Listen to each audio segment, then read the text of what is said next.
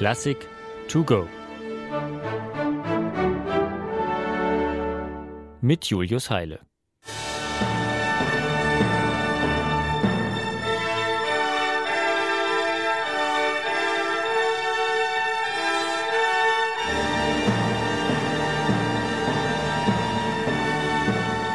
Wow, was für ein Finale.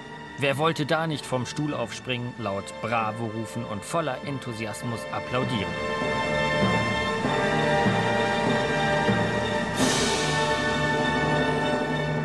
Viele, die das bombastische Ende von Dmitri Schostakowitschs fünfter Symphonie zum ersten Mal hören, werden das genau so empfinden. Und jetzt besser weghören, wenn ich zitiere, was der berühmte Cellist Mstislav Rostropowitsch zu diesen Klängen zu sagen hatte. Wer das Finale als Glorifikation empfindet, ist ein Idiot. Ja, es ist ein Triumph für Idioten.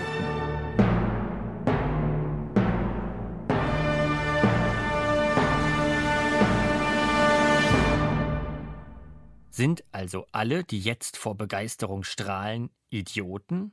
Naja, ich würde eher sagen, es sind Menschen, die mit dem Kontext des Werks einfach nicht ganz so vertraut sind. Umso besser, dass wir hier etwas Licht ins Dunkel bringen können.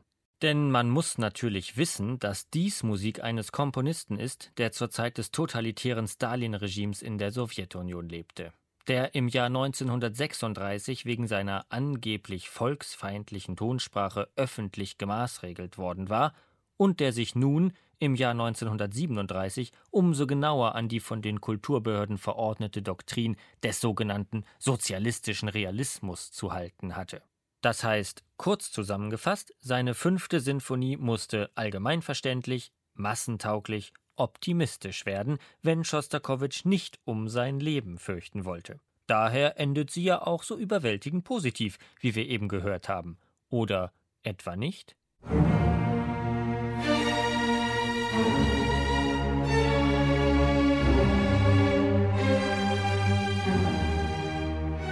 Geht man zurück ganz an den Beginn des Werks, stellt sich gleich schon mal ein anderes Bild dar. Das ist nicht der reumütige Künstler, sondern ein trotziger, wie mit erhobener Faust dastehender Schostakowitsch. Und er bringt die folgende, doch ziemlich resigniert absteigende Melodie der Violine.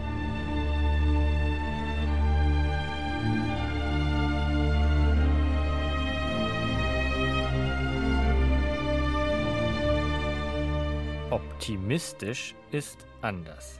Das allein wäre aus sowjetideologischer Sicht aber erstmal nicht weiter schlimm, wenn hier wenigstens echte Gefühle dargestellt werden. Interessanter wird's schon, wenn diese zarte Melodie im weiteren Verlauf des ersten Satzes gewaltsam in einen hohl lärmenden Marsch umgekrempelt wird.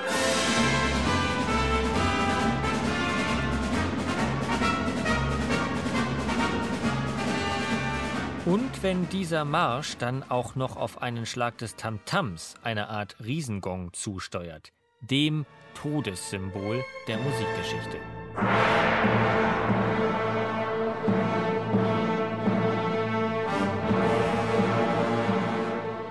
Ein verordnetes Marschieren hinein ins Verderben. Das Schicksal vieler kaltgestellter Kollegen von Schostakowitsch.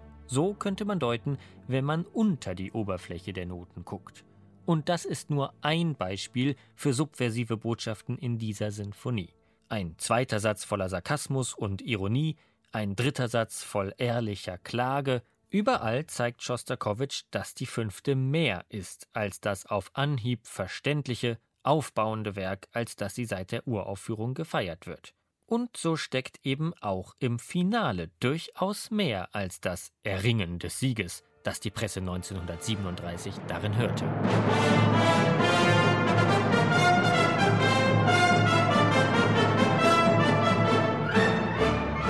Nachdem die kämpferische Energie dieses vierten Satzes merkwürdig verpufft ist, komponiert Schostakowitsch quasi nur auf den letzten Drücker noch ein Happy End.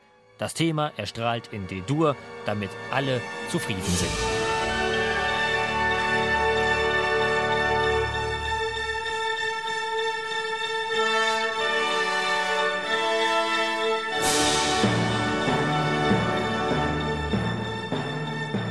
Aber diesmal sind wir vorgewarnt.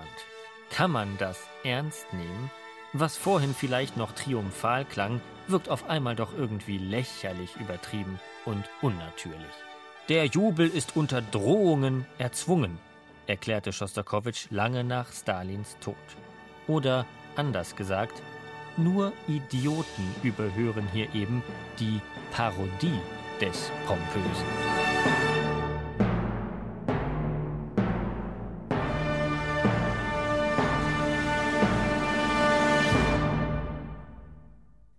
Eine digitale Werkeinführung des Norddeutschen Rundfunks. Weitere Folgen finden Sie unter ndr.de-classic to go.